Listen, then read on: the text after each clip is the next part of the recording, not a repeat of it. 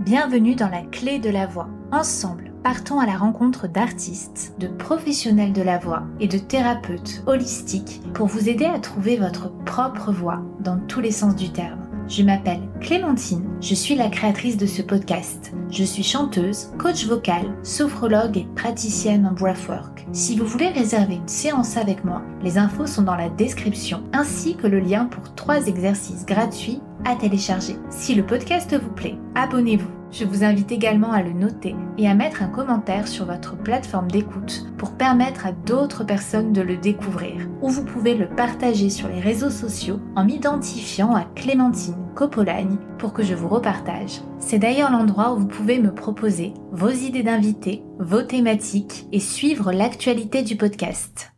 Mon invité est Mia Mandino, une jeune cantatrice et youtubeuse bilingue qui rassemble plus de 20 000 abonnés sur la chaîne L'Opéra et ses ouzes. Mia présente l'histoire des chanteurs, des compositeurs, des livrets avec un ton ludique et empreint de fantaisie. Elle publie également des vlogs sur son quotidien d'étudiante en chant lyrique. Au cours de notre conversation, nous abordons l'impact du cycle menstruel sur la voix ainsi que l'hygiène vocale. Mia partage les défis que peuvent rencontrer les chanteurs lors de la construction de leur voix. Elle évoque le chemin qu'elle a emprunté pour se libérer des anciens réflexes psychologiques et physiques qu'elle avait mis en place lorsqu'elle était choriste pour arriver aujourd'hui à embrasser pleinement son identité artistique et obtenir une sonorité authentique de soliste. Nous discutons des méthodes d'enseignement qui ont poussé Mia à étudier à l'étranger. D'ailleurs, au moment où cet épisode est diffusé, Mia vient d'obtenir une bourse à la prestigieuse université School of Music. Si comme moi, vous souhaitez contribuer à la réalisation de son rêve, le lien vers sa cagnotte est disponible dans la description. Je vous invite à découvrir cet épisode rythmé par des thématiques aussi passionnantes que variées, à l'image de mon invité, Mia Mandino. Bonjour Mia. Bonjour. Je suis ravie de ta présence dans le podcast. Est-ce que tu veux bien revenir sur ton enfance? Quels sont tes premiers souvenirs avec le chant? Je crois que le célébrissime air de la Reine de la Nuit a été déterminant.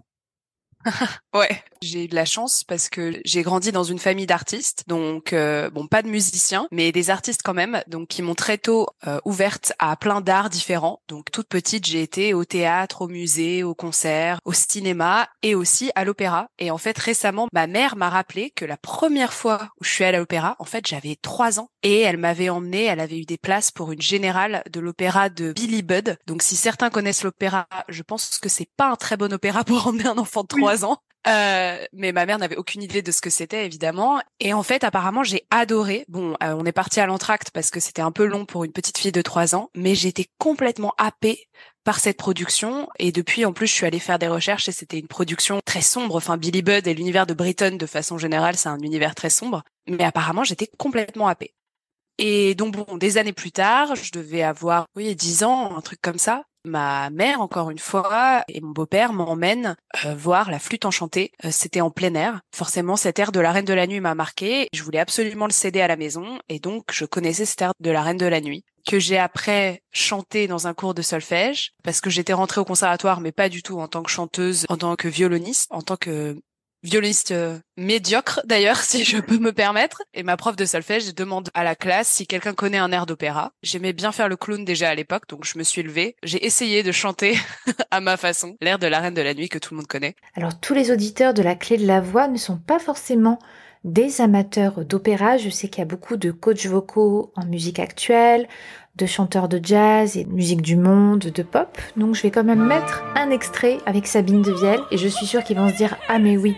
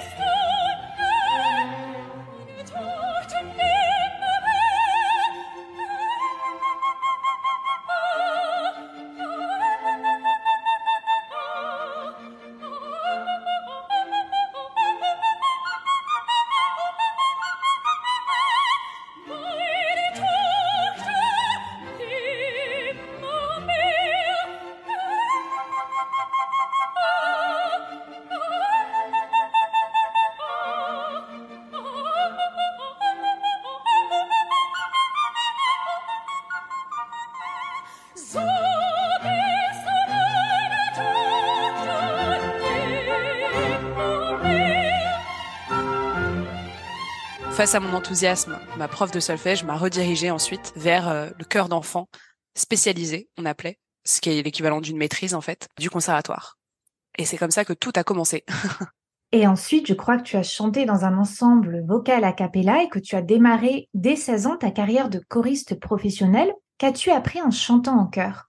Alors de choriste professionnel, 16 ans, c'est peut-être un petit peu jeune. En tout cas, à 16 ans, je faisais partie d'ensembles vocaux et de chœurs amateurs de très très bon niveau. Mais je pense que choriste professionnel, être payé pour chanter, c'est arrivé quand j'avais 18 euh, ans, 19 ans. Ce que j'ai appris en chœur, en tant que musicienne déjà, c'est comme la pratique de l'orchestre quand on est instrumentiste. Ça apprend à faire de la musique avec ses voisins. Ça apprend à, à ne pas mettre son son en avant, mais à créer un son avec les autres. Et ça, c'est, je pense, primordial dans toute vie de musicien. Qu'on désire être pianiste, soliste grandiose ou cantatrice star d'opéra, je pense que c'est primordial et fondateur en fait. Que d'un moment faire partie d'un groupe, que ce soit orchestre, chœur, musique de chambre, je pense que c'est primordial par rapport à développer son écoute dans la musique. Donc ça m'a appris ça. Après, au point de vue moi professionnel de chanteuse soliste plus tard, le désavantage, on va dire, de faire énormément de chœur et de commencer dans le chœur et d'être choriste avant d'être chanteuse euh, soliste, c'est que j'ai mis vraiment du temps à accepter ma voix soliste et à développer ma voix soliste et mon son de soliste. Et ça, c'est vrai que c'est un bagage que je trouve beaucoup de mes collègues qui sont solistes aujourd'hui, mais qui ont commencé leur carrière et leur euh, apprentissage du monde de l'opéra via le chœur, en fait, se sont longtemps battus avec le fait de réussir à développer leur voix de soliste, d'accepter ce son qui est différent, en fait, parce que quand on est choriste, notre but est de faire un son avec nos voisins, donc notre pupitre et puis le chœur. Et donc du coup, notre propre son et on va dire la santé de notre voix parfois peut passer en, deuxième place. Et ça, sur le long terme, quand on désire après euh, se lancer dans une carrière de soliste euh, vraiment d'opéra pour le coup, ça peut porter préjudice et c'est un truc qui parfois est difficile à accepter. Avant d'être soliste, hein, quand tu chantais en maîtrise et euh, dans des ensembles vocaux, est-ce que tu avais déjà pris des cours de chant en particulier?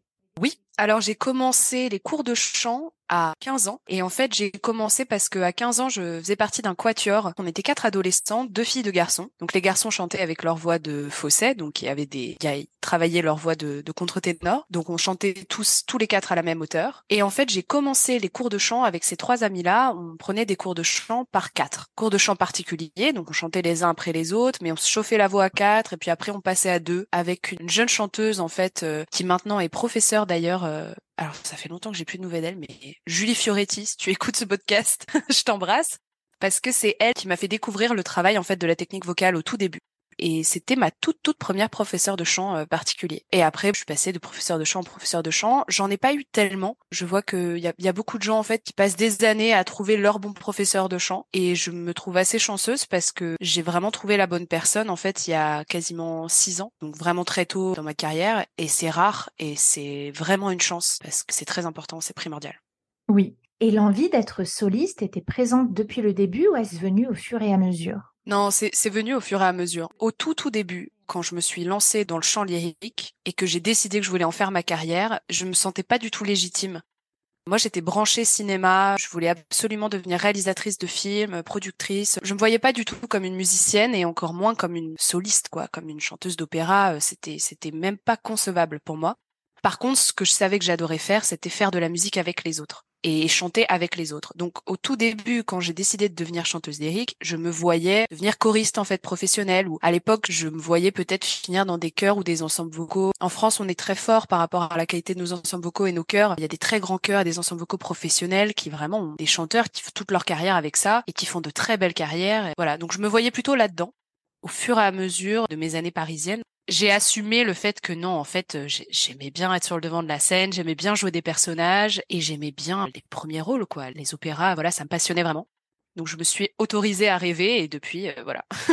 oui. Alors, tu as beaucoup partagé ton quotidien d'étudiante en chant lyrique au Conservatoire d'Amsterdam et tu as déménagé à Athènes hein, pour suivre ta professeure de chant. Je pense que c'est celle dont tu nous parles, euh, que tu as eu la chance de trouver il y a six ans. C'est ça. C'est un homme, par contre, mais oui, c'est ça. Ah, c'est un homme. Ok. ouais, mais oui. Est-ce que tu veux bien nous parler du travail que tu fais avec lui? Euh, Oui. Alors, lui, c'est un professeur, donc c'est un, un baryton américain. En fait, très tôt, avant même de partir à l'étranger, quand j'ai voulu développer ma carrière de chanteuse soliste et donc étudier en tant que soliste, j'ai été tout de suite très fascinée par euh, la méthode américaine de l'enseignement du chant. Pourquoi? C'est-à-dire qu'ils ont un rapport à la voix je trouve, à la technique vocale qui est très très scientifique, qui est très mécanique, qui est très pas du tout, ils sont pas du tout dans les images, pas du tout, voilà, dans, dans tout ce qui est imagination imagée. Ils s'appuient beaucoup sur la science vocale, oui. Voilà, et donc en fait ça devient très mécanique comme des athlètes qui euh, apprennent à, à, faire un mouvement pour mettre un panier trois points, bah il faut que ton poignet fasse comme ça, que tes mains soient comme ça, et en fait cette approche-là de la technique vocale, moi me correspondait beaucoup plus que ce que j'avais eu jusqu'à présent, qui correspond à d'autres gens, mais qui moi en fait ça ne fonctionnait pas d'essayer de penser à voilà à des images, à faire des exercices de souffle, à n'en plus finir, et puis après d'essayer de devoir placer une résonance qui était quelque chose que je voyais majoritairement en France et qui moi me me correspondait pas en fait. Oui, c'était trop abstrait pour toi. Voilà, exactement. Par contre, ce que je trouve qu'on a en France et qu'on a en tant qu'Européens de façon générale, c'était l'approche du texte, la sensibilité musicale, la connaissance des langues, la culture musicale que je ne retrouvais pas aux États-Unis parce que c'est pas leur histoire quoi. Donc je me disais comment associer mon bagage en tant qu'européenne et voilà que j'apprécie énormément mon bagage musical, de sensibilité musicale, de sensibilité du texte, etc. avec une technique vocale très scientifique, très mécanique américaine. Et euh, donc je voulais partir aux États-Unis. Je me suis dit, je vais aller passer mes quatre premières années d'études aux États-Unis, me construire une technique vocale à l'américaine du feu de Dieu et revenir en Europe et combiner les deux. Et en fait, euh, donc j'ai passé des auditions pour toutes les grandes écoles aux États-Unis et j'ai eu la chance d'être prise partout, mais j'ai pas eu d'offre de bourse suffisante pour pouvoir euh, partir aux États-Unis parce que les études aux États-Unis ça coûte très très très très cher. Et euh, ce métier étant déjà un métier précaire, je me voyais mal commencer mes études de chanteuse lyrique endettée jusqu'au cou. Donc je me suis aussi présentée à Amsterdam. Et là, j'ai eu une chance de dingue en fait, parce qu'en plus c'était même pas prévu. J'étais censée être avec un professeur euh, ou une professeure hollandaise à la base, donc j'étais pas très emballée. Et en fait, j'ai eu énormément de chance parce que ce professeur américain, Don Marazzo, est arrivé au conservatoire d'Amsterdam la même année que moi. Donc on était tous les deux nouveaux là-bas et on s'est rencontrés. En fait, j'ai été mise dans sa classe par hasard et on s'est rencontrés vraiment pour la première fois à notre première euh, leçon à notre premier cours. Et j'étais trop contente parce que c'était la combinaison parfaite. J'étais en Europe, dans un conservatoire, un grand conservatoire européen, avec des professeurs majoritairement européens pour tout ce qui est euh, coaching de langue, juste chef de chant, etc. Et un professeur de technique vocale américain. Donc j'ai vraiment eu un coup de bol monstrueux et euh, voilà. Donc par rapport lui à, son approche par rapport à la technique vocale, je suis arrivée dans sa classe et très honnêtement, je peux le dire aujourd'hui, je ne savais pas chanter. C'est-à-dire, je savais chanter comme on chante quand on est euh, très bonne euh, choriste, très bonne soprano choriste. C'est-à-dire que je fondais ma voix. Euh, j'ai travaillé pendant des années pour réussir à fondre ma voix dans un pupitre et être la plus exacte possible, la plus précise possible au niveau du rendu, des notes, du texte, etc. Mais je n'avais aucune idée de comment mon instrument fonctionnait, aucune idée de comment faire un son qui soit sain, qui soit dans mon corps, oui, qui soit euh, authentique. Et lui, en fait, on a travaillé, mais je pense les deux premières années de notre travail, c'était vraiment de la rééducation vocale. C'est-à-dire que juste, on a fait descendre ce larynx. Mon larynx était, euh, était très, très, très tendu, très, très, très, très haut placé, trop haut placé. On a fait descendre mon larynx. En gros, on a détendu tout mon système euh, vocal. Euh, on a fait en sorte que mes, parce que j'avais de l'air dans la voix, donc mes cordes vocales en fait ne se s'accolaient pas bien pendant la phonation, enfin pendant le, le son.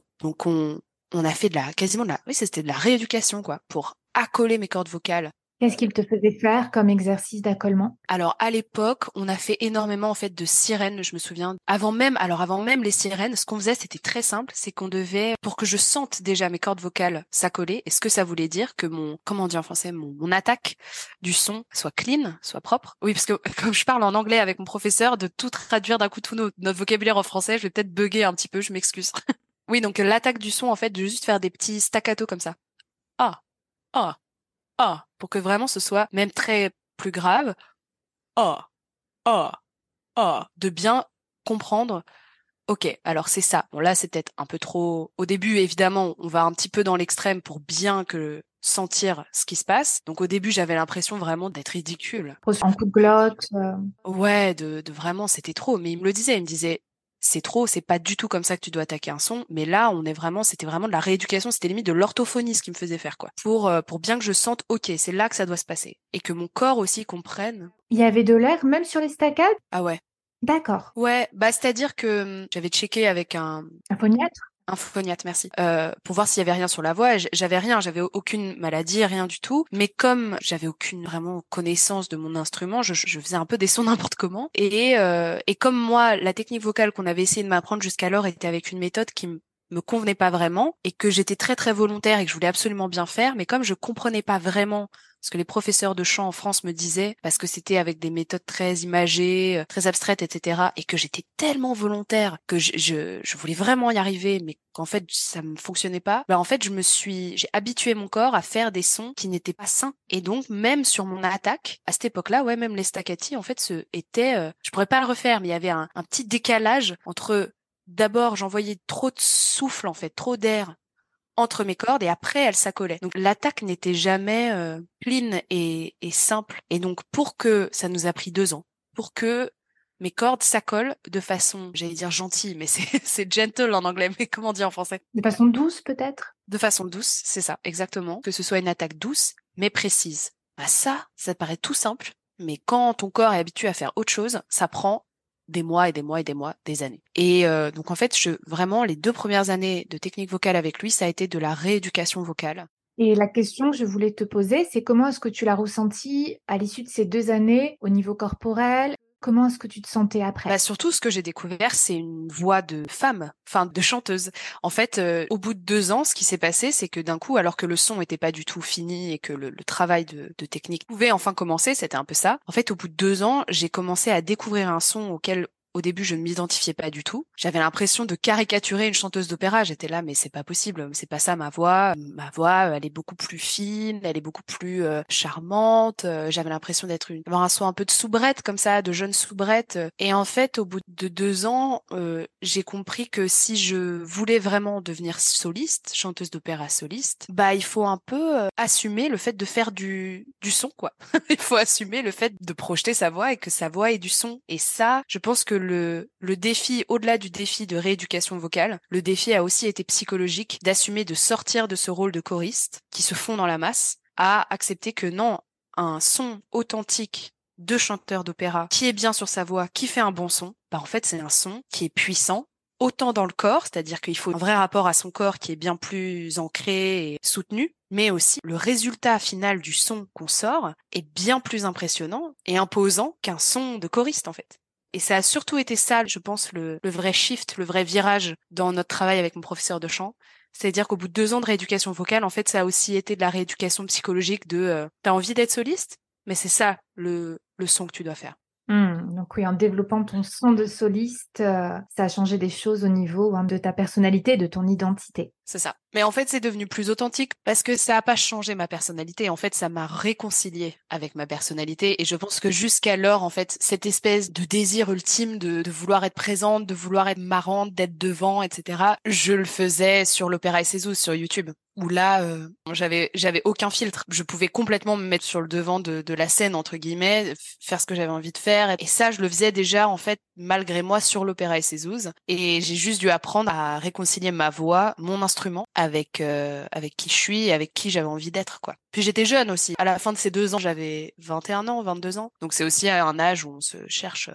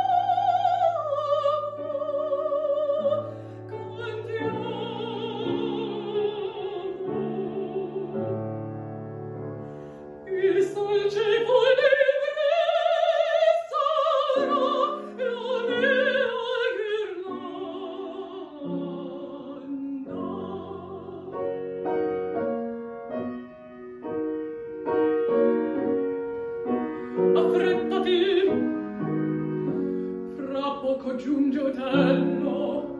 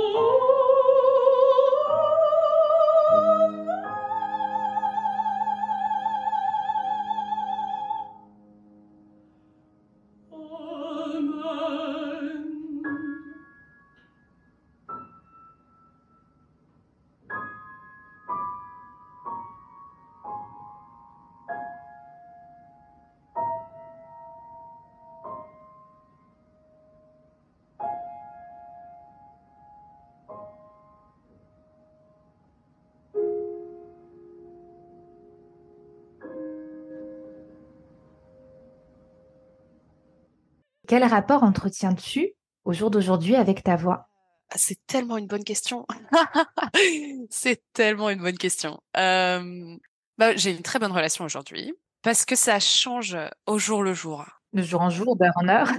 Ah ouais, d'heure en heure, mais oui. Mais là en plus, alors que je suis en train de te parler, tu vois, il est tôt le matin là, et il y a une partie de mon cerveau qui est obsédée avec ma voix, qui est là, oh là là, mais là t'as des petites mucosités, c'est parce que t'as bu du café, t'aurais dû boire de l'eau avant. Je suis déjà en train de.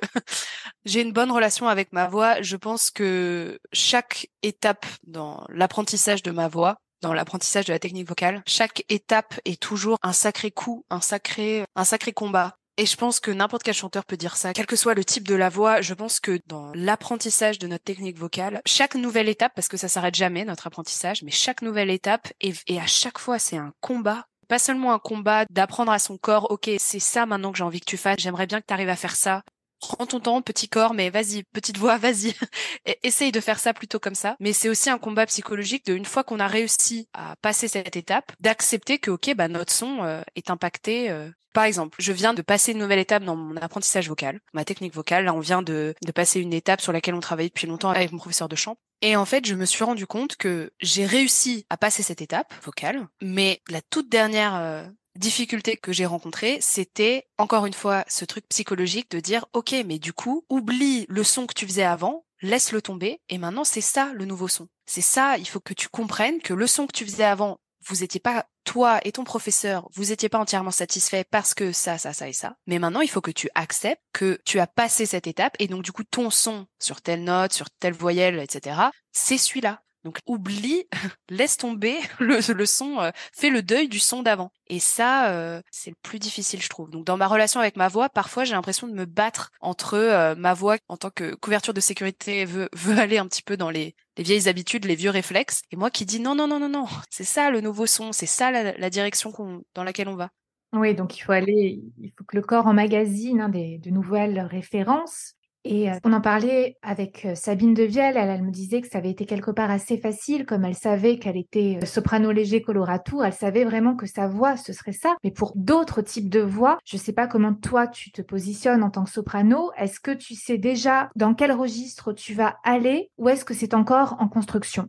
C'est intéressant, c'est une super transition parce que la dernière étape dont je te parlais au niveau technique vocal avec mon professeur, c'était par rapport à ça, par rapport au type de voix quand on a commencé euh, notre travail avec mon professeur, et même avant, même en France, j'ai eu de la chance parce que mes professeurs n'ont jamais douté que j'étais une soprano déjà de base, alors que j'ai quand même une voix plutôt euh, ronde avec des couleurs un peu de, de mezzo. Mais, mais j'ai eu de la chance que personne n'ait jamais douté du fait que je sois euh, soprano. Donc ça déjà, je sais pas le cas de, de beaucoup de chanteuses, donc déjà ça, je suis chanceuse par rapport à ça. Ensuite, quand j'ai commencé mon travail avec mon professeur de chant donc actuel américain, il se doutait que j'étais plutôt une soprano, pas lyrique, mais plutôt un gros lyrique, on va dire. Mais il savait pas encore exactement quel serait le son authentique parce que ma voix n'était pas assez formée et avait besoin de rééducation, etc. Donc en fait, c'est que depuis ces deux dernières années, on va dire que maintenant que mon son est plus consistant et vraiment authentique et que vraiment j'ai travaillé des rôles, etc. On, savait vraiment, voilà, que j'étais une soprano lyrique qui peut-être à l'avenir allait devenir euh, plutôt euh, dramatique, mais que je pouvais encore chanter. Euh, enfin, qu'il fallait que je commence ma carrière par des rôles, on va dire lyriques, donc Michaela, Fiordiligi, ce genre de rôle-là, Arabella, voilà.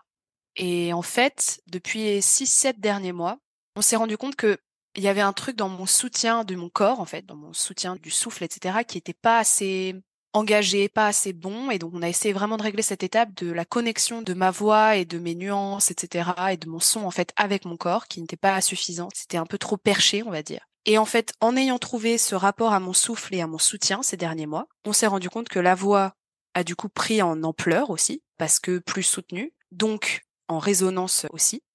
Et en fait, le son a quasiment doublé de volume, enfin sans exagérer, a quasiment doublé de volume. Et donc du coup, maintenant, en fait, je chante des rôles de jeune soprano verdienne. Et ce qui est très flippant, c'est que c'était complètement accepté dans les années 80, 70, 90, non 90 peut-être un peu moins, mais qu'une jeune femme de, de 26 ans chante euh, un premier rôle verdien, c'était complètement accepté. Aujourd'hui, c'est un peu mal vu parce qu'en fait, on a l'impression que c'est pas possible, quoi, que le corps est pas prêt, que ça pousse, que, que c'est un, son qui est faux, etc. Et donc du coup, ça a été un peu une bataille psychologique pour moi d'abord, mais aussi pour mon professeur de chant qui vraiment était là, mais euh, t'es sûr que tu te sens bien, t'es sûr que tu pousses pas la voix? Il était vraiment, il, a fait très très attention. Il avait peur que ce soit un son qui soit malsain.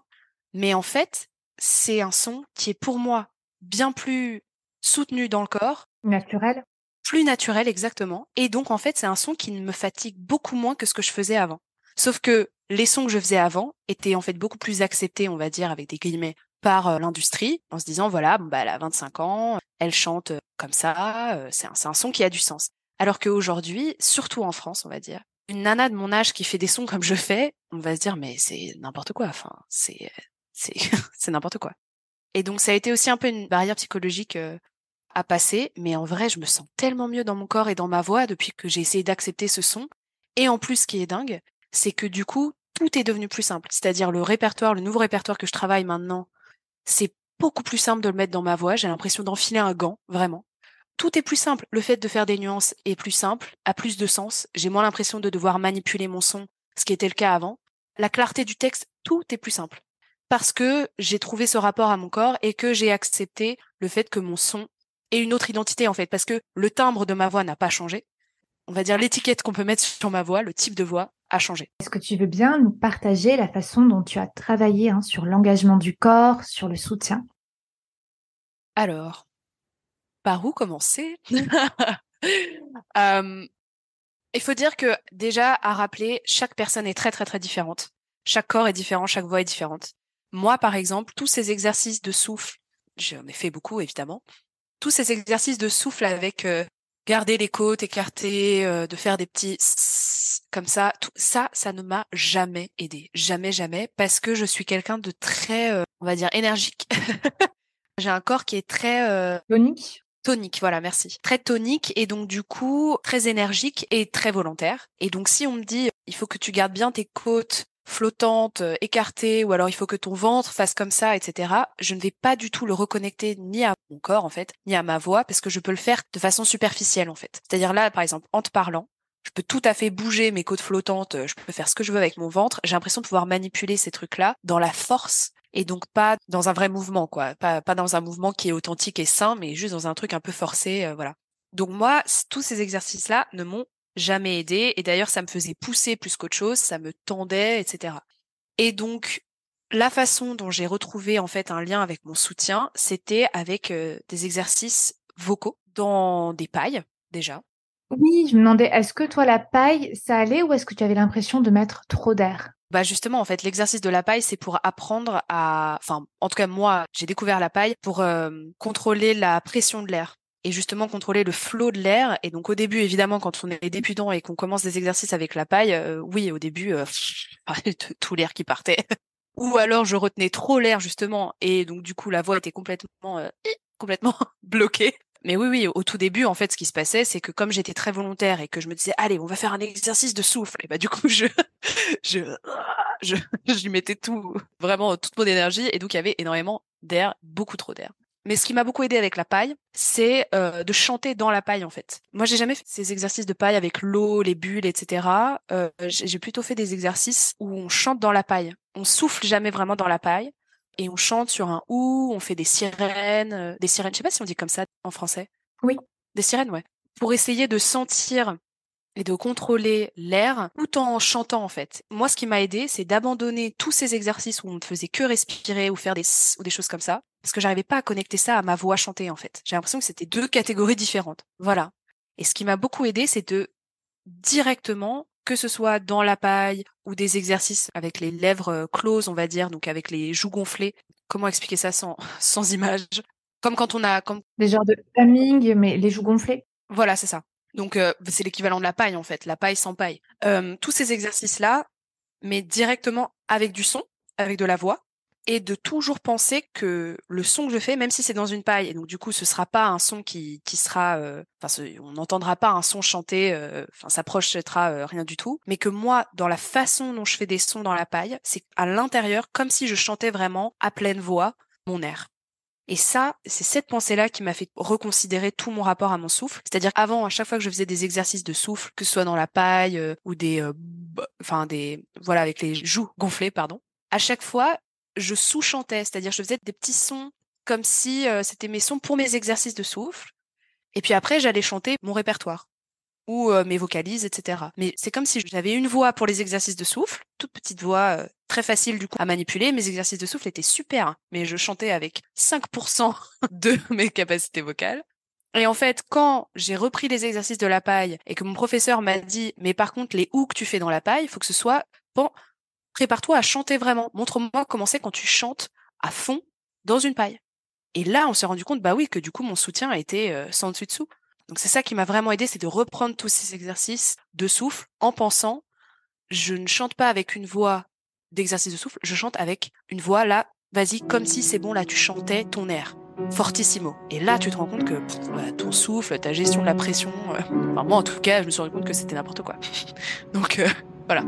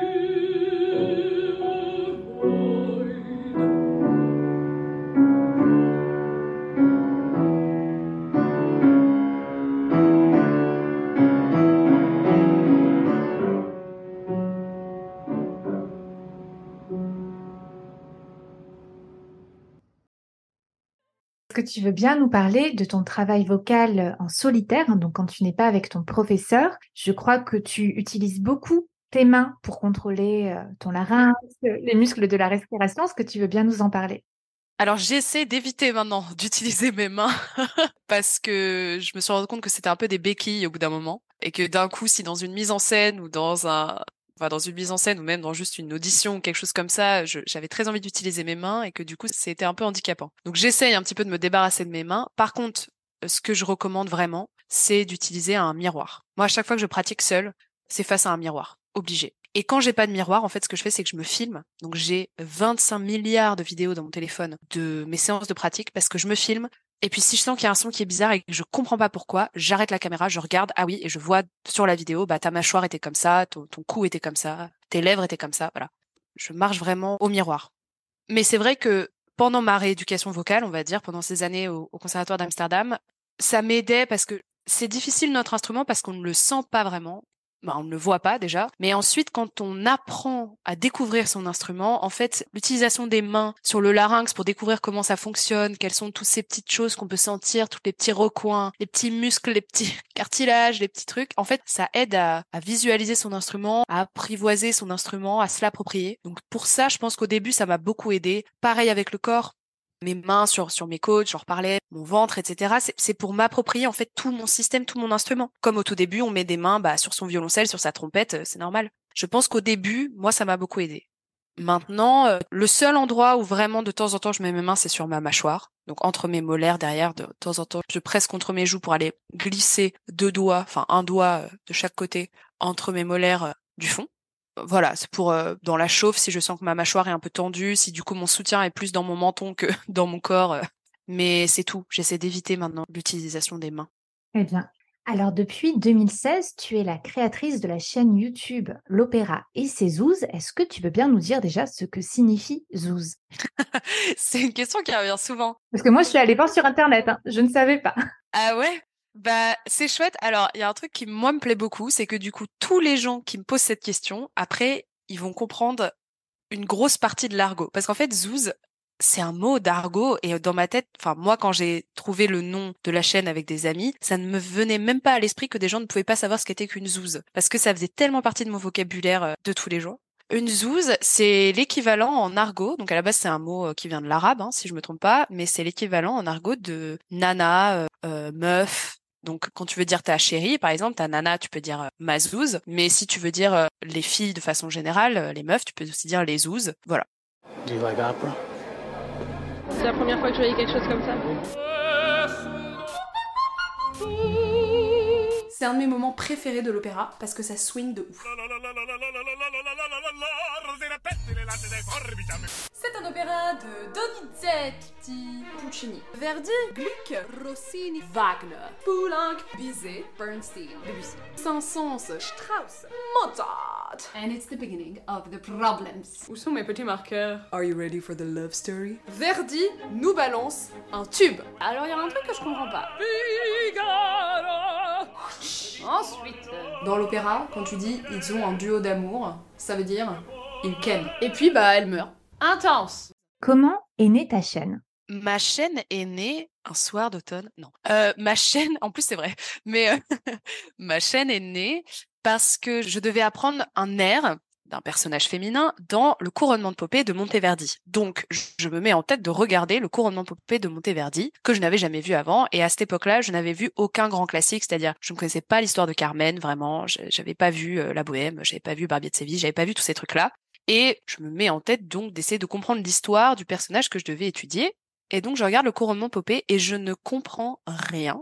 Donc je vais sur Wikipédia pour essayer de comprendre quelle est l'histoire de cette mascarade. Et en lisant le résumé Wikipédia, j'ai été plus paumée qu'en essayant de regarder l'opéra. Donc ce que j'ai fait pour moi-même, c'est qu'en regardant l'opéra et en lisant la fiche Wikipédia, je me suis fait des petits dessins, bonhomme bâton, pour essayer de comprendre, ok, alors machin couche avec truc, mais truc est maqué avec machin. Machin est la sœur de truc, ok, mais machin trompe machin avec truc. C'était vraiment le bazar, et ça m'a tellement fait rigoler d'écouter la musique baroque de Monteverdi hyper chiadée, mais en voyant que l'histoire était en fait, euh, enfin c'était vraiment euh, les feux de l'amour, qu'un opéra quand tu le résumes c'est vraiment c'est les feux de l'amour. Je, je, me suis éclatée, j'ai trouvé ça trop drôle, donc je me suis filmée pour essayer de rigoler. Ma vidéo a fait marrer mes amis, ma famille, qui m'ont dit poste ça sur YouTube et fais-en d'autres parce que c'est trop drôle. Et donc c'est comme ça que ça a commencé. Mmh, c'est vrai que c'est des vidéos qui sont extrêmement drôles, faciles d'accès et qui font gagner tellement de temps, puisque moi je viens d'une famille où on n'écoutait pas du tout d'opéra ni de musique classique. J'ai grandi encore où il n'y a pas d'opéra. Et quand j'ai commencé mes études de chant lyrique, je me suis intéressée au contexte au livret d'opéra et c'est vrai que ça peut paraître fastidieux. Enfin, je prenais des notes, je prenais des DVD à la médiathèque, j'avais des bibles de l'opéra, mais j'aurais adoré, adoré que ta chaîne existe. Et d'ailleurs, j'ai ma fille hein, qui a 7 ans et qui chante dans une maîtrise. Alors, je l'amène pas encore à l'opéra, je l'amène voir des opérettes parce que je trouve que les opéras c'est encore un peu long par rapport à sa concentration, mais elle adore regarder tes vidéos. À chaque fois, elle me dit encore une, encore une. Oh, trop mignon.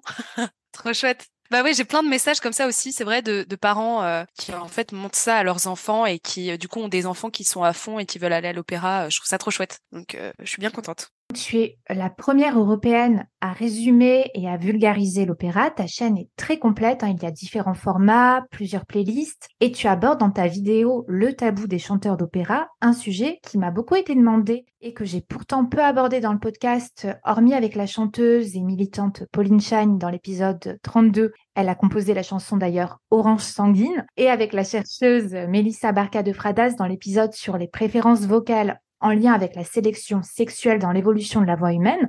Donc il s'agit des règles. Toi qui as récolté beaucoup de témoignages auprès des chanteuses et des spécialistes de la voix, est-ce que tu veux bien nous parler de ce sujet? Alors oui, toujours, toujours prête pour parler de ce sujet qui est encore euh, aujourd'hui un tabou, mais bon, on y travaille, on est plusieurs à y travailler. C'est un tabou parce que ce dont je me suis rendu compte, c'est que alors que je suis vraiment quelqu'un d'ouvert d'esprit, euh, vraiment en plus élevé par des féministes, que je suis euh, vraiment branchée politiquement par rapport à tous ces sujets-là, j'ai fait une impasse complète par rapport au rapport de mes règles à ma voix, jusqu'au moment où un homme, qui était donc mon professeur, me demande un jour en cours de chant si j'ai mes règles. Et le fait qu'un homme me pose cette question, ça m'a chamboulée. Je me suis dit, mais c'est dingue, ça a pris un homme, alors que j'ai eu trois professeurs de chant, dont des femmes, avant. Le fait que ce soit un homme qui n'ait aucune idée de ce qui se passe, en fait, euh, dans mon corps, qui me pose cette question, qui lui ait entendu dans ma voix qu'il y ait une différence et qui lui ait fait le rapprochement que c'est peut-être parce que hormonalement il se passait des choses et qu'en plus il avait raison, ça m'a flingué. J'étais hors de moi, j'étais là, mais comment est-ce que j'ai pu ne jamais faire le lien entre ces choses, le fait que ce soit un homme? J'étais vraiment, j'étais hors de moi. Et j'ai commencé à poser la question autour de moi, mais tu savais que les règles, ça peut impacter des choses, etc. Personne n'avait fait le rapprochement. Aucune des femmes qui m'entouraient, jeunes, âgées, etc. Ou alors, elles avaient fait le rapprochement, elles étaient là, oui, mais tu sais, euh, tu fais ça et ça, et puis ça va. Ou alors, tu sais, euh, moi, je prends la pilule pour pas avoir de règles, pour pas que ça influe ma voix, justement. Et en fait, on n'en parlait pas du tout. C'était des, petites messes basses, euh, des, des, petites confidences. En fait, ça faisait petites confidences. Alors que j'étais quand même dans un conservatoire national dans lequel j'avais des cours d'anatomie vocale, euh, des cours d'hygiène vocale, et qu'on parlait vraiment de tout. Enfin, c'est-à-dire, on parlait de ce qu'il fallait manger, pas manger, comment ça fonctionnait, toutes les maladies vocales, tout ce qui impactait la voix, en passant par la qualité de l'air, etc. Mais par contre, ça, on n'en parlait pas du tout, du tout, du tout, du tout. Lorsque j'en parle à mes élèves, certaines sont étonnées. Ce qui est très intéressant dans la vidéo, c'est qu'elle représente une diversité de témoignages, de symptômes et de ressentis liés à l'impact des règles sur la voix. La seule personne en France qui a fait des recherches à ce sujet-là était un homme, ce qui m'a encore plus mise hors de moi. C'était Genre Abibol, ouais, exactement. Et en fait, bon, après je dis que c'est un homme qui a fait cette recherche, mais son ex-femme est gynécologue. Et un jour, euh, ils se sont rendus compte qu'il y avait des grandes similarités dans les images entre des prélèvements de muqueuses vaginales, un truc comme ça, et les muqueuses euh, des cordes vocales. Et ils se sont rendus compte qu'à l'image, au microscope, c'était la même chose, qu'ils ne pouvaient pas dissocier l'une de l'autre. Donc c'est là où les deux, ils se sont dit, hmm, peut-être y a-t-il un lien. Mais un, monsieur super qui a écrit un bouquin super que je recommande vivement et qui est en train d'en écrire un autre sur ce sujet. J'ai parlé à, ce monsieur-là qui m'a dit que encore une fois sur ce sujet de comment est-ce que la voix fonctionne au niveau mécanique, les Américains étaient bien plus forts que nous. Et c'est vrai qu'aux États-Unis, et après je me suis rendu compte aussi de ça quand j'ai interviewé des chanteuses de plein de nationalités différentes. Globalement, les chanteuses qui venaient d'Amérique du Nord étaient très au courant du sujet, euh, savaient exactement l'impact que ça avait sur leur voix, etc. Mais les chanteuses d'Europe et d'Asie et d'Océanie n'avaient aucune idée de ce dont je parlais et se sont rendus compte pendant les interviews, d'ailleurs c'était marrant, qu'en fait on ne leur avait jamais parlé de l'impact de leur cycle menstruel sur leur voix. Voilà. Oui, personnellement, moi j'ai une expérience très différente de la tienne puisque ma première professeure de chant que j'ai eue dès l'âge de 12 ans et pendant 6 ans, elle parlait beaucoup des menstruations avec euh, gravité et fatalisme. Elle nous disait que c'était nécessaire de prendre la pilule, que la majorité des chanteuses annulaient leurs concerts en fonction de leur cycle menstruel. Donc dans ma tête, c'était un peu le cauchemar de la chanteuse et je l'avais pris comme un fait établi. Et plus tard, en étant vraiment attentive à ma voix, à ce qui l'impactait, ce qui ne l'impactait pas, je me suis rendu compte que effectivement, il y avait des changements en fonction de mon cycle menstruel, parfois oui, parfois non, que c'était très lié aussi à mon hygiène de vie et que certaines choses euh, vraiment pouvaient faire en sorte que ça se passe très très bien et que dans le pire des cas, j'avais moins de souplesse, j'avais plus de fatigue et plus d'air qui s'entendait dans la voix. Mais aujourd'hui, c'est pas quelque chose qui me stresse. Quand je dois chanter, je regarde pas le calendrier en me disant oh non non non. Après, c'est vrai que je ne chante plus du lyrique depuis longtemps. Donc je suis sonorisée la plupart du temps, les notes que je chante sont beaucoup plus concentrées. Peut-être que ça joue aussi, mais j'en discute avec euh, des auditrices ou avec euh, des amies euh, chanteuses de jazz, musique du monde, et certaines font vraiment attention à leur cycle pour prendre des dates, pour utiliser la pilule. Donc c'est important de se connaître, d'écouter son corps. T'as tout à fait raison. Je comprends que pour toi, si personne ne t'en avait jamais parlé et que tu l'as appris par un homme, ça a dû être vraiment un sujet important, un acte important de rassembler tous ces témoignages. Ça a été un grand moment euh, pour moi. Euh, j'ai adoré faire ces recherches, j'ai adoré parler avec ces femmes-là. Et surtout, c'est, enfin, c'est scandaleux quoi qu'on n'en parle pas. Euh, je trouve ça assez dingue. Je mettrai de toute façon tous tes liens et je mettrai aussi le lien de cette vidéo dans la description. Comment fais-tu pour gérer ton temps, pour te consacrer à tes études de chant lyrique et aux vidéos YouTube, donc qui sont extrêmement bien scriptées, bien réalisées? Alors je comprends mieux maintenant euh, si tu avais une envie à la base d'être réalisatrice, mais comment est-ce que tu t'organises concrètement? Eh bien, je ne dors pas, non. euh, non, non. Bah là, peut-être tu as peut-être remarqué que ça fait quelques mois, bientôt sept, que j'ai ralenti énormément le rythme de YouTube. Je ne sors que quelques vidéos, quelques partenariats. J'ai récemment fait un stream en fait où on a fait un marathon. On a regardé trois opéras ensemble avec ma communauté en direct. Où là du coup j'ai pas de montage, c'est juste une journée comme ça de tournage, mais j'ai pas de montage après. Parce que plus j'avance en fait dans mes études et maintenant dans ma jeune carrière de chanteuse, moins j'ai le temps en fait de faire ces vidéos. Je pense que ça a été très bénéfique au début de mes études parce que ça m'occupait et je pense qu'au début des études de chant, quand on est très volontaire, qu'on a très faim, qu'on a très envie de faire ce métier, qu'on a toute l'énergie du monde, mais qu'il faut tout apprendre au niveau technique vocal, c'est très facile de trop en faire en fait. Et je pense que l'opéra SC12 m'a un peu sauvé, c'est-à-dire j'ai pu me consacrer à mes études de façon saine parce que toute l'énergie en plus que j'avais et toute cette euh, ce désir de cette industrie du monde de l'opéra d'apprentissage etc toute cette énergie en plus qui aurait pu euh, abîmer en fait ma progression vocale en fait je l'ai mise dans les vidéos dans l'opéra et au début, j'ai mis énormément d'énergie là-dedans. En transmettant ce que toi, tu apprenais. Euh. Exactement. En, exactement. En transmettant ce que j'apprenais sur le coup. Parce qu'en plus, d'ailleurs, dans mes toutes premières vidéos de résumé de Carmen, de Don, Don Giovanni, de trucs comme ça. Parfois, il y a même des erreurs dans ce que je dis parce que euh, j'ai mal compris l'opéra que je venais de regarder pour la première fois. Donc, j'ai vraiment appris mon métier tout en faisant l'opéra Essézouz. Donc, l'opéra Essézouz a, a grandi avec moi en tant que, que jeune chanteuse. Et là, justement, bah, l'opéra Essézouz continue de grandir avec moi, mais c'est vrai qu'aujourd'hui, comme je suis dans une année où je, je, je passe énormément d'auditions, j'ai beaucoup de choses à préparer, etc. Je lance vraiment ma carrière de jeune chanteuse, donc c'est une période de transition euh, qui, moi, me demande beaucoup de temps en tant que chanteuse j'ai beaucoup moins de temps et d'énergie à développer l'opéra Essézouz, autant que ce que je faisais avant. Mais euh, je n'abandonne pas l'opéra Essézouz parce que c'est une plateforme déjà que j'adore euh, développer, que je m'éclate sur cette... Euh, c'est, exultoire pour moi, cette chaîne. Et ensuite, j'aimerais vraiment que l'opéra Essézouz m'accompagne tout au long de ma carrière de chanteuse parce que j'aime beaucoup le fait qu'elle ait évolué avec moi au tout début de mon apprentissage de chanteuse et, et je trouverais ça beau qu'elle continue de me suivre tout au long de ma carrière qui, on l'espère, sera longue.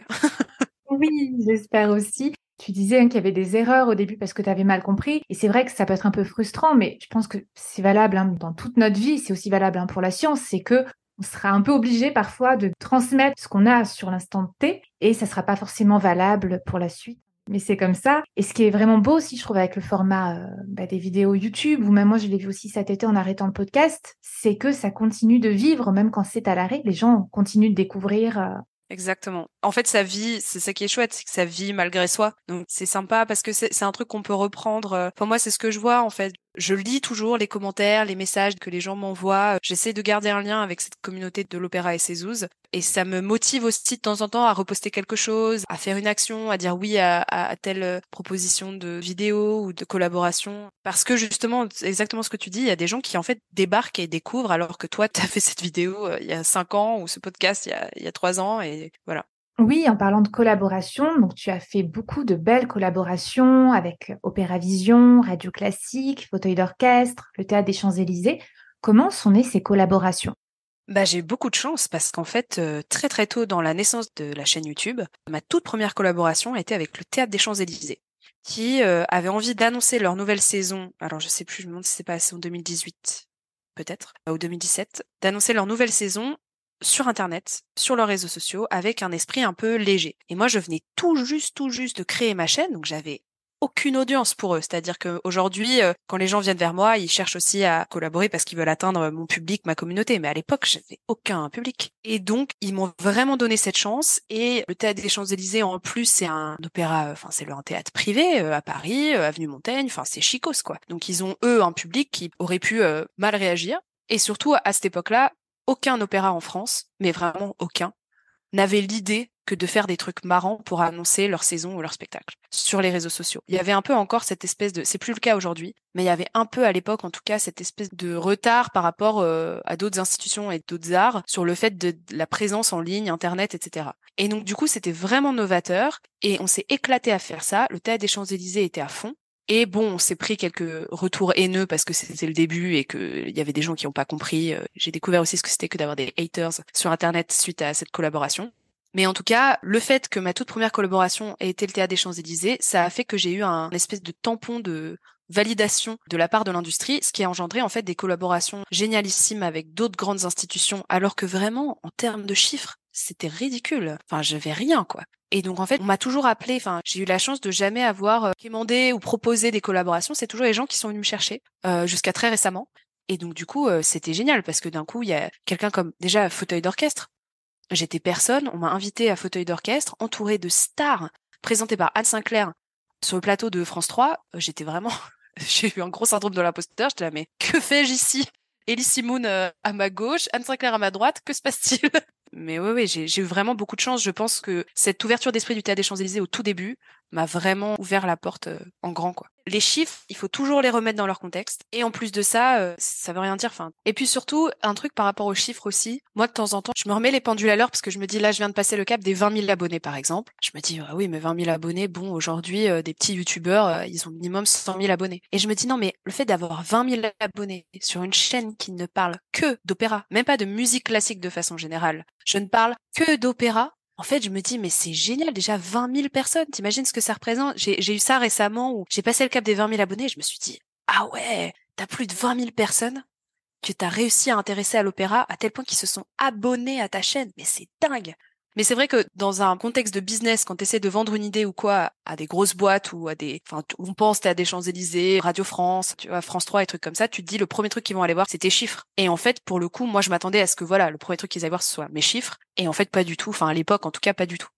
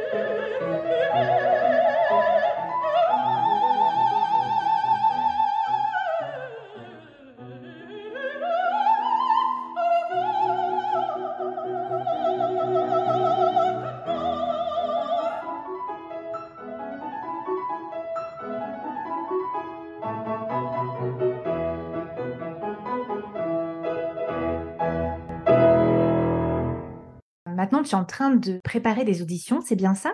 Oui. Comment est-ce que tu les abordes? Dans quel état d'esprit es-tu? Dans quel état d'esprit suis-je? Bah stressé Non.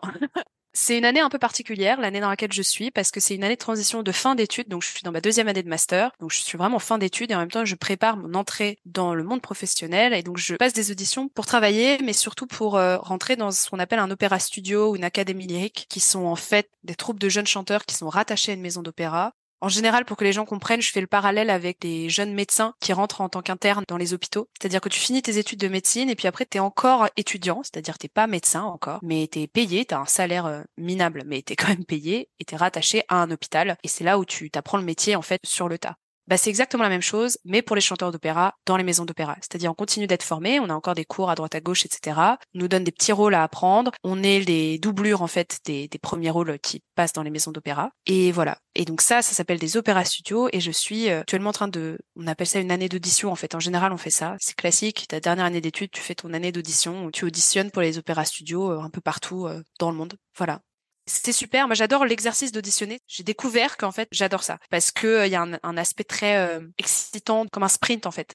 C'est-à-dire, tu vas dans une ville que tu connais pas, tu voyages, tu essaies de t'organiser un contexte pour être le mieux possible, de trouver ta routine qui va te mettre bien. Tout ça pour vraiment chanter, allez, 8 minutes, 10 minutes maximum et puis pouf, après c'est fini et tu dois oublier ça et tu dois laisser passer. Tu attends les résultats mais t'essayes de pas trop être euh, collé à tes mails et tu passes à la prochaine quoi. Et cet exercice-là de préparation me plaît bien. Mais par contre, c'est vrai que ce qui est très stressant, c'est le fait de pas pouvoir se projeter. Et c'est aussi ce que je suis en train de découvrir sur ce métier, c'est que tu aucun moyen de te projeter de rien. Je je sais pas où je serai dans trois mois, je sais pas où je serai dans six mois. Par exemple, c'est-à-dire là, j'attends même des réponses pour qu'on m'invite à aller auditionner quelque part. Donc si ça se trouve dans trois semaines, je suis dans une ville, dans un pays euh, et je ne sais pas encore, tu vois. Donc cette, cette, incapacité à pouvoir se projeter dans le temps et géographiquement est assez euh, stressante. Mais bon, euh, je suis aussi en train d'apprendre à m'habituer à ce sentiment-là parce que c'est le quotidien de ce métier. Oui. Et est-ce que tu veux bien nous partager ta routine, celle qui t'aide à être bien avant les auditions? Bah, j'essaye toujours. En fait, j'ai appris de mes erreurs, c'est-à-dire que j'ai de temps en temps été dans des contextes qui étaient pas tip top. J'investis en fait. Je mets de l'argent de côté pour pouvoir investir dans le fait d'être bien. C'est-à-dire si je suis dans une ville que je connais pas, même si dans une ville où je connais des gens, je ne vais pas dormir chez quelqu'un. Je préfère investir mon argent dans une chambre d'hôtel pour avoir ma bulle à moi, pouvoir euh, vraiment avoir mon espace, me coucher quand j'ai envie d'aller me coucher, ne pas avoir à sociabiliser avec des gens, même si c'est des gens que j'adore. Vraiment être dans mon espace la veille de l'audition J'essaie toujours, si je peux, d'arriver au moins un jour avant et de la veille de l'audition aller repérer les lieux, c'est-à-dire aller euh, devant la salle d'audition, si je peux même dans la salle d'audition pour aller repérer pour pas que le jour J j'ai ce stress de ok alors quelle route je dois prendre exactement, euh, comment ça se passe, euh, est-ce qu'il y a un gardien à l'accueil, voilà j'essaie toujours de repérer la veille tout pour que le jour J je n'ai qu'une seule chose en tête, c'est ma performance et ensuite, euh, non, bah ma routine, c'est tout beaucoup la veille au soir, c'est-à-dire la veille, euh, j'essaie de me calmer, je fais des choses, j'oublie ma partition, je vais repérer les lieux si je peux, je me cale dans un bon endroit, que ce soit un Airbnb, une chambre d'hôtel, je sais pas, et je me mets bien, c'est-à-dire je vais bien manger assez tôt dans la soirée, je vais me coucher tôt, je vais regarder un film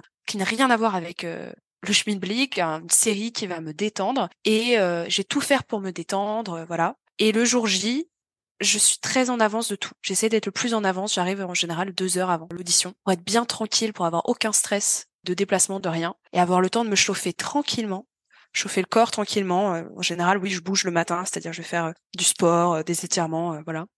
Ouais, d'être le plus tranquille possible en fait. J'évite de faire ça dans le stress, et même si ça me coûtait plus d'argent, parce que ça me coûterait peut-être moins d'argent que d'arriver le matin de l'audition ou euh, d'aller dormir chez un habitant que je connais ou des choses comme ça ou dans une auberge de jeunesse que j'ai déjà fait. Maintenant, j'ai fait le choix d'investir mon argent dans le fait de créer ma bulle et en fait ça paye parce que les auditions que j'ai réussies, en fait, euh, c'était ça le secret quoi, c'est-à-dire que j'étais dans ma bulle euh, dès la veille. Et par rapport à ta routine vocale, est-ce que tes cours d'hygiène vocale t'ont aidé? Du conservatoire Oui, après, euh, encore une fois, vu que mon professeur est américain et du coup très scientifique, très mécanique, il est aussi très branché hygiène vocale. Donc j'ai eu beaucoup d'enseignements de sa part à lui par rapport à l'hygiène vocale, mais aussi, c'est vrai, par rapport à mes cours d'hygiène au conservatoire. Euh, oui, évidemment, ça m'a aidé. Ça m'a aidé à aussi découvrir quelles étaient mes limites par rapport à la voix parce qu'on n'a pas du tout les mêmes et à comprendre si un jour la voix marche pas au moins de pas tout de suite être dans la panique de ah je sais plus chanter mais dire ah mais oui mais tu as fait ça hier ou tu as mangé ça hier tu as bu ça hier ou on est telle saison peut-être c'est tel pollen euh, voilà ou alors euh, ah mais oui mais où en es-tu dans ton cycle menstruel?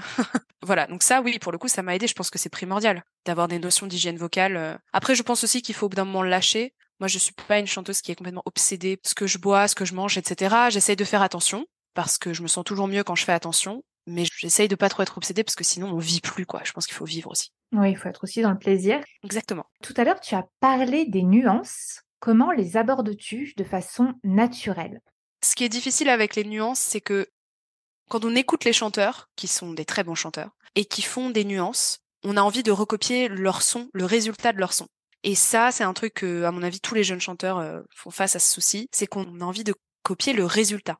Et en fait, ce que j'ai compris récemment, c'est que pour faire des nuances saines, pour faire des pianissimos, enfin surtout qui sont les, plus difficiles, hein, c'est-à-dire de faire des, des décrescendo, euh, des pianissimos, c'est en fait beaucoup plus petit comme geste à l'intérieur. C'est-à-dire que c'est très impressionnant quand on est auditeur, mais en fait quand on est chanteur, c'est beaucoup moins impressionnant. C'est des tout petits ajustements. C'est-à-dire que pour faire un bon piano, dans ma tête, je vais pas me dire, ok, mon son de 41. Et à l'extérieur, ça va faire une très très grande différence. On a l'impression que vraiment j'ai fait un décrescendo euh, de folie.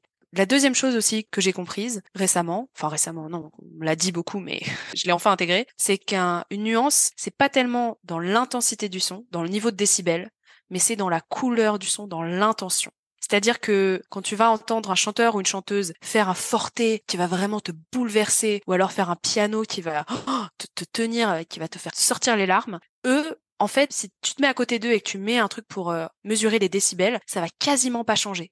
Ce qui change, c'est leur intention, leur couleur, leur approche au son. Et donc c'est pour ça que en tant que chanteur, physiquement, en fait, il n'y a pas énormément de différence entre un piano et un forté. Un piano en général est beaucoup plus difficile à faire parce que ça te demande un soutien fou, parce que ton psychologiquement tu te dis je vais piano donc j'ai besoin de moins de son, mais en fait tu te bats contre ta psychologie et donc du coup c'est pour ça qu'on dit souvent un piano euh, tu dois soutenir deux fois plus qu'un forté, mais en fait pas vraiment, c'est juste que tu dois soutenir deux fois plus parce que psychologiquement ton réflexe c'est de te dire ah je chante moins fort donc je vais chanter euh, tu vois avec une petite voix. Mais ça, quand on est beaucoup spectateur, auditeur et qu'on apprécie les belles nuances des très grands chanteurs, on a tendance à vouloir imiter le résultat. Et ça, c'est un gros piège pour n'importe quoi d'ailleurs en tant que chanteur de vouloir imiter le résultat. C'est un gros piège. Avant de terminer l'épisode, quel professionnel de la voix parlant français aimerais-tu écouter sur le podcast? Ah, bonne question. Alors là, la première qui me vient en tête, c'est Clémentine Margaine. D'accord. Parce que Clémentine Margaine, Déjà, j'adore comment elle chante. J'aime beaucoup cette femme. Et ensuite, elle a un, parcours dans lequel moi j'ai pu, qui m'a beaucoup aidé, dans lequel j'ai pu me reconnaître, qui en fait, elle a commencé ses études en France et en fait, elle a fui la France après. Et euh, pour des raisons qui la regardent, mais qui moi m'ont énormément aidé à apprivoiser euh, ma voix, ma compréhension de la technique vocale. Et c'est vrai que si c'est difficile de se retrouver, ce dont je parlais euh, précédemment de, se retrouver dans la technique vocale, on va dire plutôt traditionnelle française, l'enseignement vocal français, ça peut être assez compliqué. Et son parcours à elle m'a beaucoup aidé. Donc euh, j'aimerais beaucoup l'entendre parler de ça, de son approche à, tout ça, l'apprentissage de la technique vocale. Clémentine Margaine. Alors tu m'as dit quoi? Pas que des chanteurs, aussi des professionnels de la voix. Bah Jean Abibol. Si t'arrives à interviewer Abibol, euh, il est top. Euh, c'est une personnalité. En plus, il est hyper marrant. Et lui, par rapport à l'hygiène vocale, la science vocale, etc., il est vraiment, c'est pointu, il est super et voilà. C'est très bien. On peut te retrouver hein, sur YouTube, sur les réseaux sociaux. Je te souhaite une très très belle continuation avec euh, l'Opéra et ses ouzes, un plein de belles collaborations et puis de belles auditions et une belle carrière de chanteuse lyrique. Hein. J'espère te réinviter dans quelques années pour euh, refaire un épisode dans 4-5 ans. Pour faire un petit point, c'est pas mal, ouais. c'est ça. Merci beaucoup Mia. Bah merci à toi. Et je disais oui, c'est la première fois en fait, c'est mon premier interview euh, par rapport à ma technique vocale. Donc euh, merci beaucoup de m'avoir fait réfléchir par rapport à ces questions-là. Vraiment super. Bah, merci à toi. Au revoir. Au revoir. J'espère que l'écoute de cet épisode vous a plu. Si c'est le cas, parlez-en autour de vous. N'hésitez pas à partager sur les réseaux sociaux en me taguant Clémentine Copolagne ainsi qu'en taguant mon invité Mia Mandino. Pera et Si le podcast est utile pour vous, s'il vous plaît, mettez un commentaire sur Spotify ou Apple Podcast pour m'aider à le faire découvrir. Pour plus de renseignements sur mes accompagnements ou pour toute question, vous pouvez m'écrire par mail ou sur les réseaux. Mille merci d'avoir écouté la clé de la voix. À très vite pour un nouvel épisode.